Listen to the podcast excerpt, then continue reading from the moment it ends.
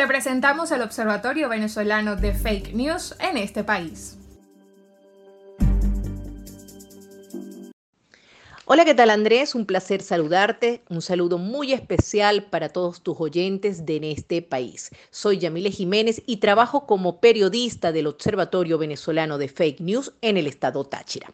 El pasado 6 de diciembre, a través de los grupos de WhatsApp, circuló un mensaje que fue publicado en Twitter y que como noticia de última hora informaba que los centros de votación habían sido trasladados a las estaciones de servicio y que el ciudadano podía surtir de combustible y votar al mismo tiempo.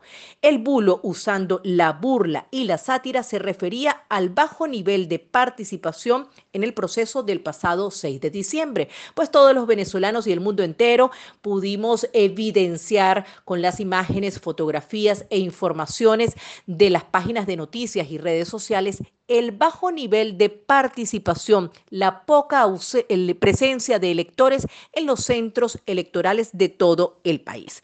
El mensaje también circuló en otra versión que decía de manera textual, otra jugada del CNE de la narcodictadura de Nicolás Maduro, llevar los centros portátiles a las colas de gasolina para más fraude. Esta cadena circuló a través de WhatsApp y se viralizó. La cadena iba acompañada de una fotografía de una estación de servicio donde se podía apreciar una larga cola de vehículos con ciudadanos a la espera de poder surtir de combustible. Al fondo se apreciaba el aviso con los logotipos del Consejo Nacional Electoral. En efecto, la cadena se viralizó a través de las redes sociales como parte de una burla por el alto porcentaje de abstención en las elecciones parlamentarias celebradas recientemente y cuestionadas por la comunidad internacional.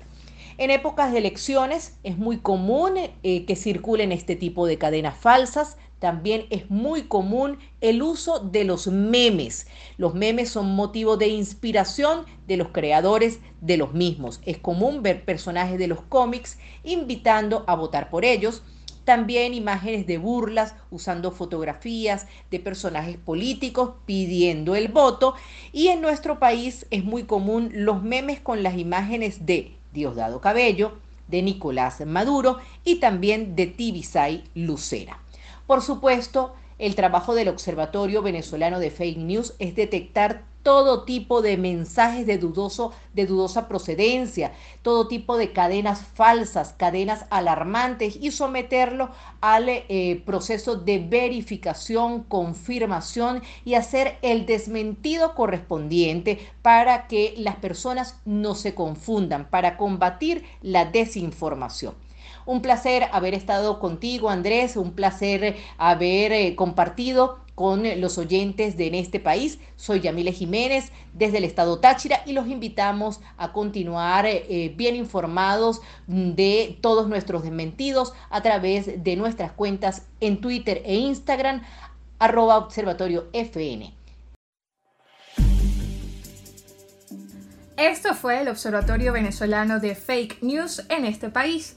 Para conocer más de los hallazgos del observatorio, visita sus cuentas de Twitter e Instagram observatoriofn y su página web fakenews.cotejo.info.